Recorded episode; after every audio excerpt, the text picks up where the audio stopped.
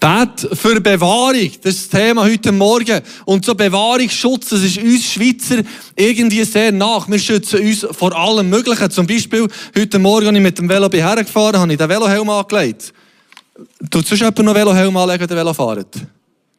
Aber habt ihr gewusst, dass die Wahrscheinlichkeit, in einem schweren Velounfall zu ähm, landen, über das ganze Leben, über 80 Jahre gerechnet, nur bei 0,1% liegt?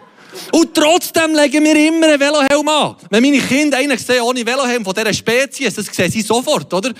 Und also ich muss ehrlich sagen, bei mir, mir hat schon das Leben gerettet, darum bin ich froh, jetzt Velohelm. Aber wir schützen uns, oder? Wenn es kalt ist, dann legen wir Händchen an, dass uns die Finger nicht gefriert. Ähm, daheim tun wir ähm, die Wohnung oder das Haus spliessen. Ich habe da ganz verschiedene Schlüssel, oder? Es geht euch ähnlich.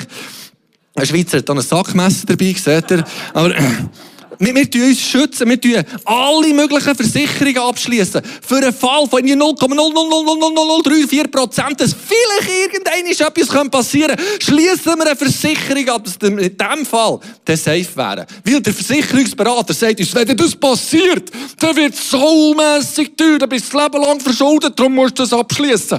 Also, es ist auch nicht dumm, ich habe Versicherungen, aber wir tun uns für alles Mögliche absichern. Und auch gegen die Sonne, oder? Die Sonne scheint, da hilft der Hand schon nicht so viel. Tun wir das brav am Sonnencreme einstreichen, dass wir dann auch so wirklich weiss aussehen, dass sie es nicht verbraten. Wir legen eine Sonnenbrille an. Also eigentlich legen wir sich an, weil wir viel cooler aussehen. Ich weiß nicht, ob irgendjemand die Augen schützen will, aber es geht echt, ich sehe es nicht mehr, weil ich sehe ja mit dieser Brille nichts, aber darum, also nicht viel. Und dann tun wir noch ähm, Sonnenschirme aufstellen damit wir so gemütlich am Strand liegen können. Wer freut sich jetzt auf den Strand? Gut, ich habe eh nicht gesehen, wer die Hand drauf aber wir, wir tun uns schützen vor dem, was uns etwas kaputt machen könnte, was uns Angst machen oder was uns irgendwie bedrohen könnte. Darum, wir Schweizer sind eigentlich super. Und umso besser, dass Jesus noch für unseren Schutz betet. Das ist eigentlich unsere Predigt. Oder unsere Botschaft, Jesus betet für unsere Bewahrung. Und er effektiv im Johannes 17, im hohenpriesterlichen Gebet, in den ersten neun Versen geht es um Gottes Herrlichkeit, um Herrlichkeit vom Sohn und vom Vater, der Austausch zwischeneinander und der Einfluss auf die Jünger. Und er im Vers 9 fährt er effektiv anfangen, Fürbitte tun. Was heisst dann dort im Johannes 17, Vers 9? Für sie bitte ich jetzt. Und das ist mega berührend, dass Jesus für uns betet. Es heißt im Hebräer 9, dass Jesus in den Himmel ist gegangen und dort jetzt Fürbitte für uns tut. Was für ein krasser Gedanke. Jesus ist jetzt im Himmel und betet für dich. Er betet für mich. Und im Johannes 17 bekommen wir einen Einblick in das, was Jesus betet. Jesus ist im Bett und Johannes 17 bekommen wir irgendwie so einen kleinen Einblick, was das könnte sein, wo Jesus im Bett ist. Er betet vielleicht auch noch anders, aber das hat er immer sicher mal betet und wahrscheinlich betet er es immer noch. Im Vers 9 heißt es eben, für sie bitte ich dich jetzt, nicht für die ganze Welt, sondern für die Menschen, die du mir anvertraut hast. Denn sie gehören zu dir. Jesus macht klar, für wen das er betet. Er sagt, die Menschen, die zu ihm gehören, wir könnten sagen, die Menschen, die da unter dem Schirm sind, für die betet er. Er sagt, ich bete nicht für alle, nicht für die Welt, sondern für die, die du mir anvertraut hast. Und jetzt kann man fragen, wer meint denn Jesus? Er betet, ja, er sagt, ich bete für die. Im Vers 9. Und er bezieht sich auf, auf den Vers 8. Im Vers 8 heißt sie, haben deine Botschaft angenommen und wirklich erkannt, dass ich von dir hergekommen bin. Sie glauben daran, dass du mich gesandt hast. Das heißt, Leute, wo Empfänger sind von dem Gebet von Jesus, die haben die Botschaft von Jesus angenommen, die erkennt, dass er von Gott ist gekommen und glauben, dass der Vater ihn gesendet hat. Zusammengefasst kann man sagen, es sind Menschen, die glauben, dass Jesus der Sohn Gottes ist. Für die betet er. Und Jesus macht das Gebet exklusiv.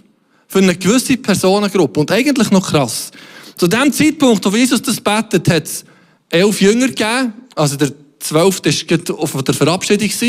Und es hat elf Jünger gegeben. Das heisst nicht, dass etwa 120 Leute in diesem Obergemach waren und auf die Pfingstteig gewartet. Der Paulus schreibt später, dass 500 Menschen ähm, Jesus persönlich sie begegnet nach der Auferstehung. Also können wir damit rechnen, Jesus tut eine Personengruppe von vielleicht 500 bis 1000 Leute adressieren und sagt, für sie beten jetzt. Historiker gehen davon aus, dass zu dieser Zeit etwa 170 Millionen auf der Welt haben gelebt Also Jesus betet für 0,0005 Prozent der Weltbevölkerung. Das ist eine exklusive Gruppe, die Jesus dafür betet. Schau, er sagt, für sie bitte ich jetzt. Die, die zu mir gehören. Die, die du mir anvertraut hast. Es ist aber nicht ausschließend. Weil es ist jedem offen, hier drunter zu kommen. Der Schirm ist viel größer als der hier. Es ist nicht ausschließend, weil in jeder Person auf dieser Welt steht es offen zu sagen, ich erkenne Jesus als Sohn Gottes und kommt mit mit dem Empfänger von dem Gebet. Weil das, was Jesus betet, Jesus betet für drei Themenbereiche hier. Das erste ist Bewahrung, das ist das Thema von heute Morgen. Dann, weil Bewahrung kann er nur für Leute beten, dass der Glaube bewahrt wird, nur bei Leuten, wo Glauben vorhanden ist. Für das andere macht es ja gar nicht Sinn, weil kein Glaube an ihn da ist. Dann betet er für Freude, das ist das Predigtsthema von nächsten Sonntag. Und Freude in ihm kann er nur geben, den Leuten, die in ihm sind. Und dann das dritte Themenbereich, den er betet, das ist in zwei Wochen das Predigtthema, ist Heiligung. Wie kann er etwas heiligen, das gar nicht heilig ist? Darum kann er dieses Gebetsanliegen, die Gebetsanliegen nur für Menschen beten, die unter diesem Schirm sind. Aber die Einladung ist für alle da, Empfänger von diesem Gebet zu werden. Dann sagt Jesus vom Schluss vom Vers 9, denn sie gehören zu dir. Das allein lenkt eigentlich für die Predigt heute Morgen. Denn sie gehören zu dir. Wir gehören zum Vater im Himmel. Der Vater im Himmel sagt, es gibt Menschen, die gehören durch Sohn zu mir. Durch Erwählung gehören wir zu Gott. Was für eine krasse Aussage. Na, Vers 10 ist beeindruckend. Bevor er wirklich anfängt, Fürbitte zu tun, er sagt, für sie bitte ich jetzt. Und er holt er dann gleich noch ein bisschen aus. Und sagt, alles, was ich habe, das gehört dir. Und was du hast, das gehört auch mir. An ihnen zeigt sich meine Herrlichkeit. Jesus betet, alles, was ich habe, das gehört dir. Und wenn Jesus sagt alles, dann meint er alles. Alles, was er hat, sagt er, habe ich von dir. Und alles mit dem meint er jede Liebe, jedes Erbarmen mit Menschen, jedes Mitleid, jede Kraft, Menschen zu heilen, Menschen zu befreien, Menschen von den Toten aufzuwecken, jeder Jünger, der ihm nachfolgt. Er sagt, alles, was ich habe, gehört dir. Und ich denke, die Jünger, die Jesus hat zugelassen, die mit ihm sind unterwegs sind, gehört, wie er betet, haben wahrscheinlich müssen sagen, ja, alles, was wir haben, das gehört ihm. Der Petrus, der Johannes, der Andreas, der Jakobus waren Fischer. Und die einen haben das wahrscheinlich sogar recht erfolgreich gemacht. Und haben ein Geschäft mit dem Vater zusammen, die Söhne vom Zebedeus, die waren Burschen. Aber nach drei Jahren mit Jesus, oder zweieinhalb Jahren, haben sie alle zusammen müssen sagen, schau, nie mehr fischen. Alles, was wir haben, das ist in dem Jesus. Der hat zueinander gesagt, Andreas, ich will nicht mehr fischen. Das ist alles, was ich jetzt habe. Jesus macht es aus. Oder Matthäus, der Zöllner war, der war zwar steinreich, aber alle haben ihn gehasst, die Römer haben ihn ausgenutzt und die Juden haben ihn gehasst. Dann hat der Matthäus gedacht, nein, ja, nie mehr, das Zollhäuschen. Und er sagt, alles, was ich habe, das ist in dir, Jesus. Alles, was ich habe. Oder der Simon der Zelot, der Freiheitskämpfer war und mit dem Schwert hat die Juden verteidigt und probiert, die Römer irgendwie zu beseitigen. Er hat sein Schwert auf die Seite gelegt und sagt nach drei Jahren mit Jesus, Jesus, das, das, das will ich nicht mehr. Alles, was ich habe, das ist in dir. Mehr will ich nicht mehr. Und ich glaube, so ist es dem Bartholomäus und dem Thaddäus und, und dem, allen anderen auch, auch gegangen. Dem Philippus, der gesagt hat, alles, was ich habe, das ist in dir. Und wir haben manchmal das Gefühl, wir müssen uns noch selber schützen. Irgendetwas auftragen, einschmieren und so tun, wie wir selber noch etwas im Griff hat und cool wären. Aber eigentlich am Schluss muss jeder von uns sagen, alles, was ich habe, das ist in dir. Es ist nichts auf dieser Welt, wo uns geben kann, was Jesus uns gibt. Es ist nichts auf dieser Welt, wo, wo von Wert wäre, wenn nicht Jesus unser Herz erfüllt. Darum können wir uns echt voll mit, mit Jesus identifizieren. Er sagt, alles, was ich habe, das kommt von dir, das gehört dir. Und er sagt dann noch, alles, was du hast, das gehört mir.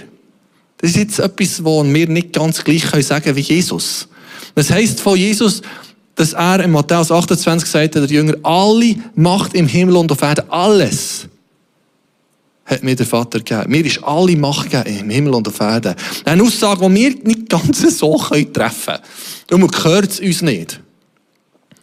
Aber es gibt keine Macht auf dieser Welt, die gegen Jesus das Brot hat. Nicht. Nicht. Alles ist Jesus unter alles. Und er sagt, alles, was ich habe, das habe ich von dir. Und alles, was du hast, das gehört mir. Aber das Krasse ist, dass der Jesus, der alle Macht hat, ist im Himmel und auf Erden, dass der in uns lebt. Also es gehört uns nicht. Wir haben keinen Anspruch auf alle Macht. Aber alle Macht wohnt in uns und will durch uns durchwirken. Das ist cool. Und dann sagt er noch, das, das ist dann, das, das holt uns fast der Nuki aus. Und wahrscheinlich hat es Johannes so. Und er sagt, an ihnen zeigt sich meine Herrlichkeit. Hä? Jesus sagt, durch das Leben der Jünger zeigt sich seine Herrlichkeit. An ihnen zeigt sich meine Herrlichkeit. Ich weiß nicht, wie es dem Johannes ist gegangen, als er das hat geschrieben, mit 60, 70 das Evangelium hat geschrieben. Und in dem Moment, wo er das schreibt, wahrscheinlich hat er gedacht, was hat gedacht Jesus genau? Also, er hat das schon gesagt, aber wahrscheinlich hat er sich erinnert, dass er mal zu Jesus ist gegangen und gesagt, hey Jesus, ich habe zwei gesehen, die haben in deinem Namen Dämonen austrieben und die haben gesagt, das ist verboten. Der gehört nicht zu uns. Und dann hat Jesus gesagt, ja, Johannes, das hast du schon gesehen, aber das müsstest du im Fall nicht machen. Wer nicht gegen uns ist, der ist für uns. Und hat er sich erinnert, wie er mal mit seinem Bruder zusammen, dann hat er noch die Mutter mitgenommen, gell? Johnny, ich weiß auch nicht, wie es ist gegangen, aber Mutter mitgenommen und gesagt, Jesus, könntest du nicht machen, dass wir mal im Himmel links und rechts von dir sitzen. Weißt du, ich und der Johannes, Johannes und Jakobus und ich so. Ist gut. Und dann hat Johannes gesagt, nein, so vermessen, so egoistisch, so. Ah, wahrscheinlich hat es entschuldigt und gedacht, wie habe ich nur können? Und dann kommt ihm in Sinn. Ich weiß nicht, ob es ihm so ist gegangen, vielleicht ist ihm in Sinn gekommen. Wie sie mal neben einem Samariterdorf sind vorbeigelaufen.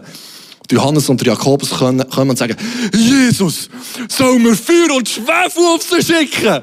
Und Jesus so, nein, Jungs, im Fall nicht. Ich bin nicht für das gekommen. Und Johannes ist auch dort gedacht, Jesus sagt, an uns zeigt sich meine Herrlichkeit.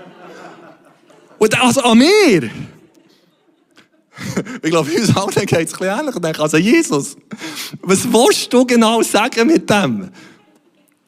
Aber tatsächlich ist es so. allem, was bei uns noch nicht ganz glänzt, manchmal. Und es gibt tatsächlich Bereiche, die noch nicht ganz glänzen. Sagt Jesus, an uns zeigt sich seine Herrlichkeit. Und es ist durch den Glauben. In dem, dass wir im Glauben leben, zeigt sich Gottes Herrlichkeit. Der Udo Schnelle, der hat zu dem schnell mal geschrieben. Im Glauben der Gemeinde, im Glauben der Gemeinde wird Jesus verherrlicht. Krasse, krasse Aussage. Im Glauben vor Gemeinde wird Jesus verherrlicht, so dass sich im Raum der Gemeinde das Heilswerk des Vaters und des Sohnes fortsetzt. Und Jesus bezieht sich hier auf den Glauben der Jünger. Darunter, das Empfänger von diesem Gebet sind ja die, die sagen, wir glauben, dass Jesus der Sohn Gottes ist. Und im ausgelebten Glauben bringen wir ihm Herrlichkeit. Jesus sagt im Johannes 15, sagt er, die, wenn ihr viel Frucht bringt, tut er meinen Namen verherrlichen. Also im ausgelebten Glauben, indem wir unseren Glauben Hände und Füße bekommt und wir es auf dieser Welt bewegen und Jesus dienen, überkommt sein Name Herrlichkeit.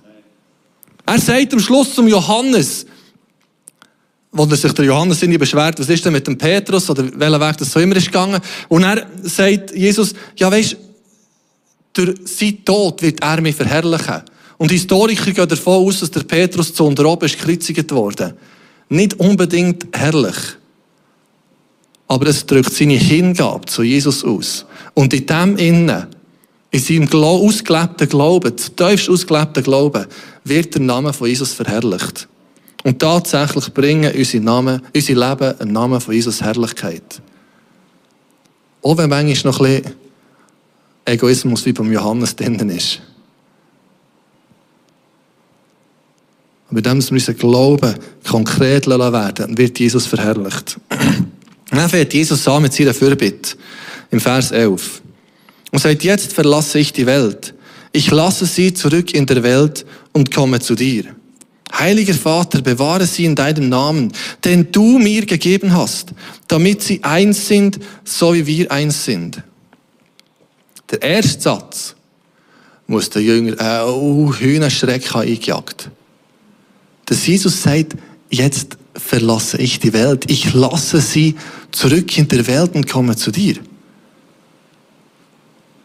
Und vorher noch gut, haben sie können bestätigen, alles, was ich habe, das gehört dir, Jesus. Alles, was ich habe, das gehört dir. Und jetzt sagt Jesus, er geht weg. Der Petrus zum Johannes sagt, weisst du noch, wie Fischen geht? Hast du noch ein Bötli?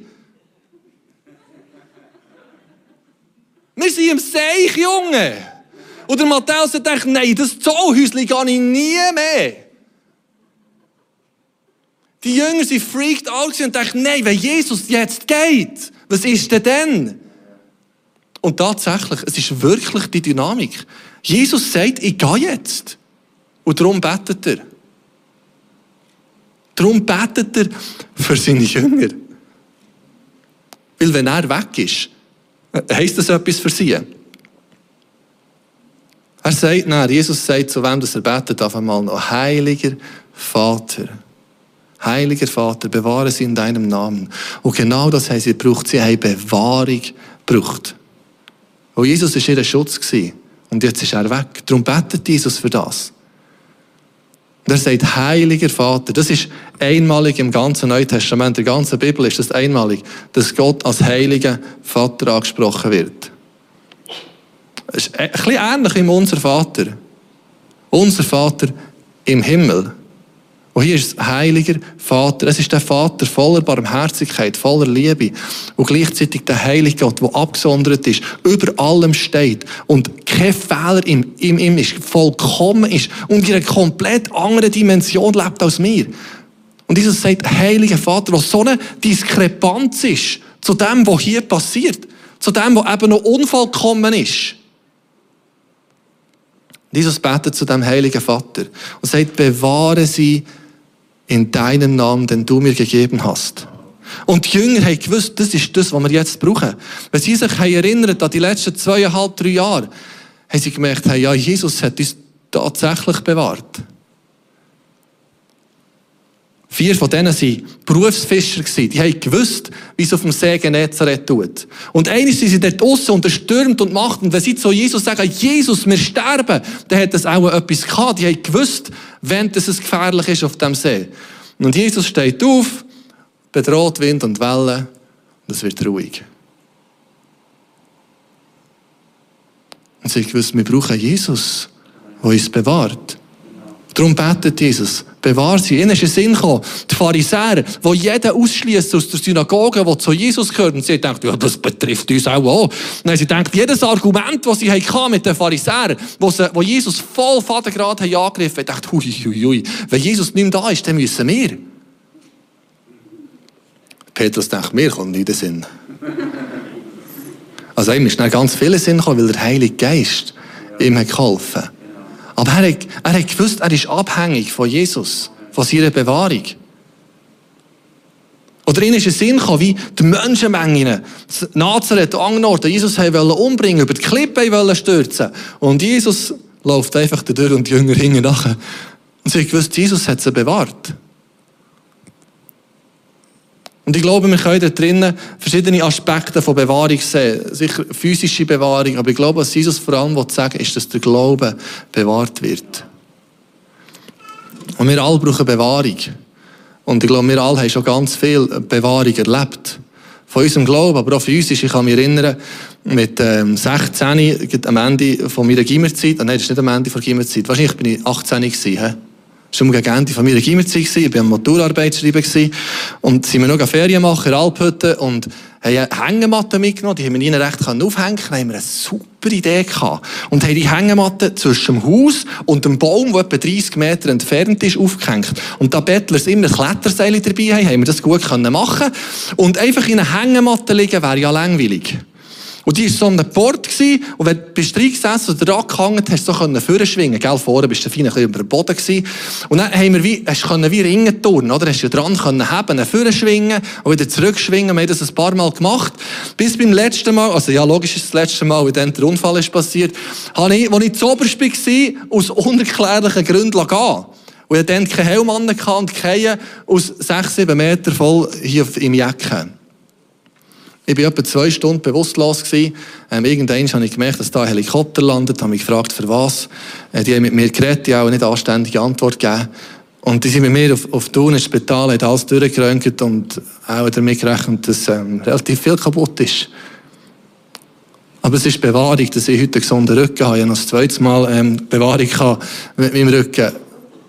Und das ist Bewahrung, wo Gott seine Hand über uns hat. Aber wenn er im Physischen bewahrt, will er eben den Glauben bewahren. Dass der Glaube erhalten bleibt. Und er betet dafür, dass unser Glaube bewahrt wird. Und er sagt er noch, in deinem Namen, wo du mir gegeben hast, der, der Name im Jüdischen ist ganz, ganz wichtig. Der Name im Jüdischen äh, drückt etwas aus von Persönlichkeit, von der Person, von Charaktereigenschaften. Wir lesen zum Beispiel im Psalm, lesen wir ganz spannende Stelle, wo sie sagen, die anderen, die anderen verlassen sich auf Kampfwagen und Ross. Wir aber, wir preisen den Namen vom Herrn, unserem Gott. Wie sollte jetzt der Gott, das ist so krass, dass Gott, dass Jesus sagt, in deinem Namen, wo du mir gegeben hast, in deinem Namen bewahrst er, er sagt nicht nur bewahrst sondern er bekräftigt es noch. Du sie mit deinem Namen, mit deiner ganzen Persönlichkeit, mit deinem Sein bewahren. Wieso sollte ein heiliger Gott sich um so unheilige Menschen kümmern.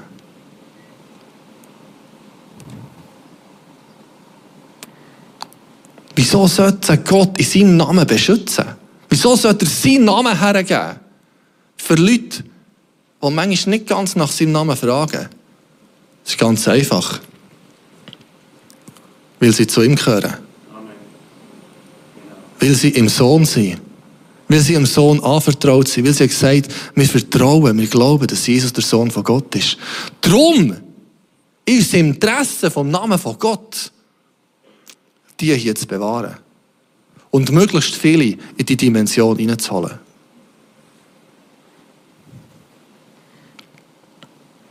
Dann sagt er, damit sie eins sind, so wie wir eins sind. Geht nicht das so ein bisschen Kopf zu brechen wieso dass Jesus hier jetzt Einheit anspricht. Ich habe mich also wirklich gefragt. Aber eigentlich ist es ganz einfach. Weil in Einheit ein besonderer Schutz ist. Dort, wo wir zusammen sind, ist ein besonderer Schutz. Ein Herde mit Schaf ist dann am besten geschützt, wenn sie eng zusammen sind. Selbst die Schwachen in dieser Herde sind sicher, wenn sie mit drinnen sind. Aber ein Schäfli, das das Gefühl hat, ich gehe mal selber schauen, was grünes Gras hat, ohne der Hirt, ist die Chance groß, dass der Zwölfli kommt und das Schäfli, genau, kannst du einen guten wünschen. Dort, wo es zusammen ist, dort ist Schutz.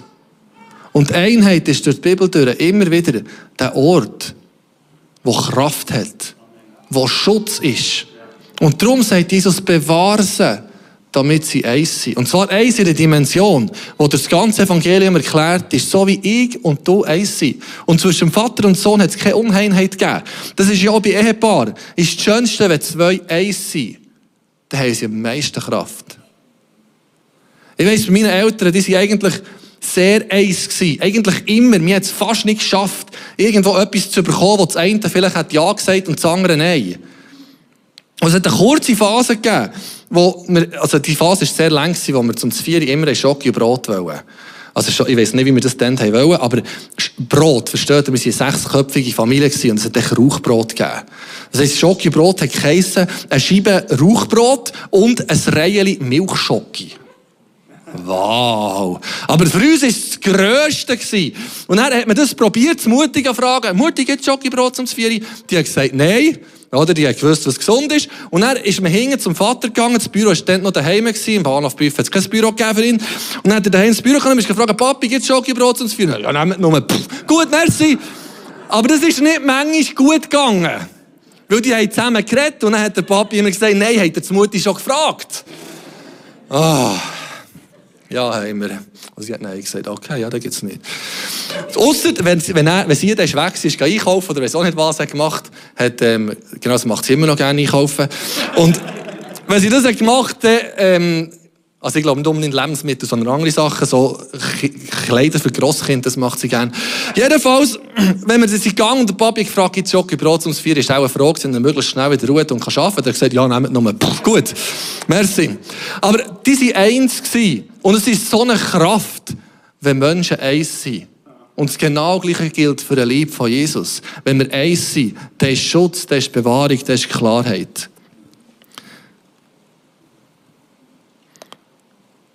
Und dann der zwölfte Vers, da spürt man wirklich das Herz von Jesus. Und im Vers 12 sagt Jesus dann, solange ich bei ihnen war, habe ich sie in der Gemeinschaft mit dir erhalten. Alle, die du mir anvertraut hast. Jesus sagt, schau, das ist mir so wichtig, die Leute, die bei mir sind, dass sie in Gemeinschaft mit mir und mit dem Vater, mit, mit dem Sohn, mit dem Vater zusammen sind. Er sagt, alle, die du mir anvertraut hast, ich habe sie bewahrt und keiner von ihnen ist verloren gegangen. Darum betet Jesus, bitte bewahr sie weiterhin. Und dann sagt er, außer dem einen, der verloren gehen musste, damit sich die Voraussage der Schrift erfüllte. Und gespürt, das ist irgendwo ein Schmerz von Jesus. Er sagt, alle habe ich bewahrt, außer einen. Also, von Schrift her hätte es so müssen sein, aber es ist ein Schmerz bei Jesus. Er sagt, der eine habe ich nicht bewahren Und Jesus ist der, der über uns wachen will. Und der Vater bittet, dass über uns gewacht wird. Darum schreibt Johannes Calvin äh, geschrieben zu, dem, zu dieser Textstelle, er wurde zu unserem Hirten erwählt. Er wacht über unsere Rettung damit wir unter seiner Hand und seinem Schutz sicher sein können. Jesus hat sein Blut vergossen für jeden von seinen Jüngern. Ausser der Judas, der sich im entscheidenden Moment hat entschieden ist, aus dem raus. Und wendet sich von dem ab. Und für Jesus ist es ein unglaublicher Schmerz. Er ist für jeden Menschen auf dieser Welt ist er hierher gekommen.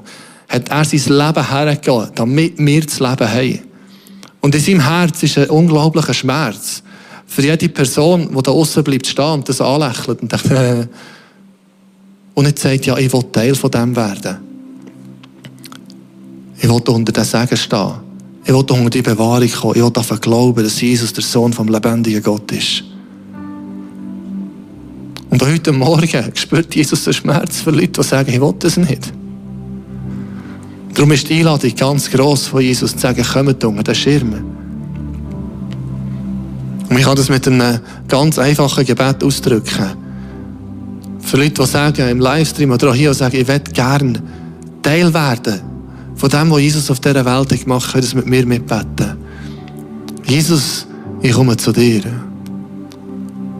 Bitte vergib mir all meine Fehler. Komm jetzt in mein Herz.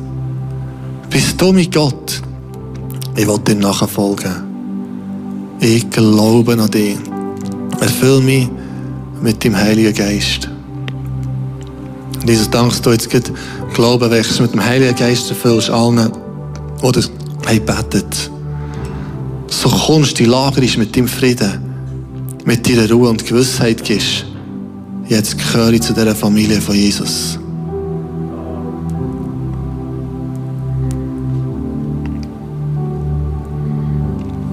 Eigentlich ist das ganz ergebige Predigtserie über das hohepriesterliche Gebet, weil Jesus für uns betet.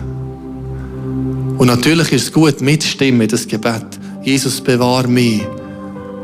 Bewahr mein Umfeld. Bewahr die Kille. Bewahr uns, dass wir eins sind.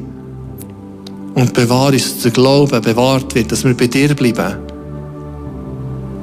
Aber es ist vor allem auf einmal ein Zuspruch von Gott, der sagt, schau, ich kümmere mich um mein Volk.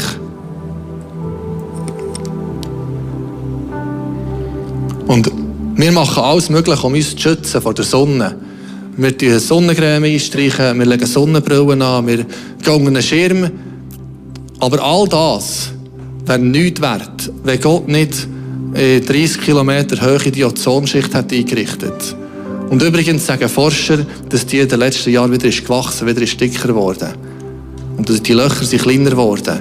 Und ohne das wäre auf der Erde fast kein Leben möglich.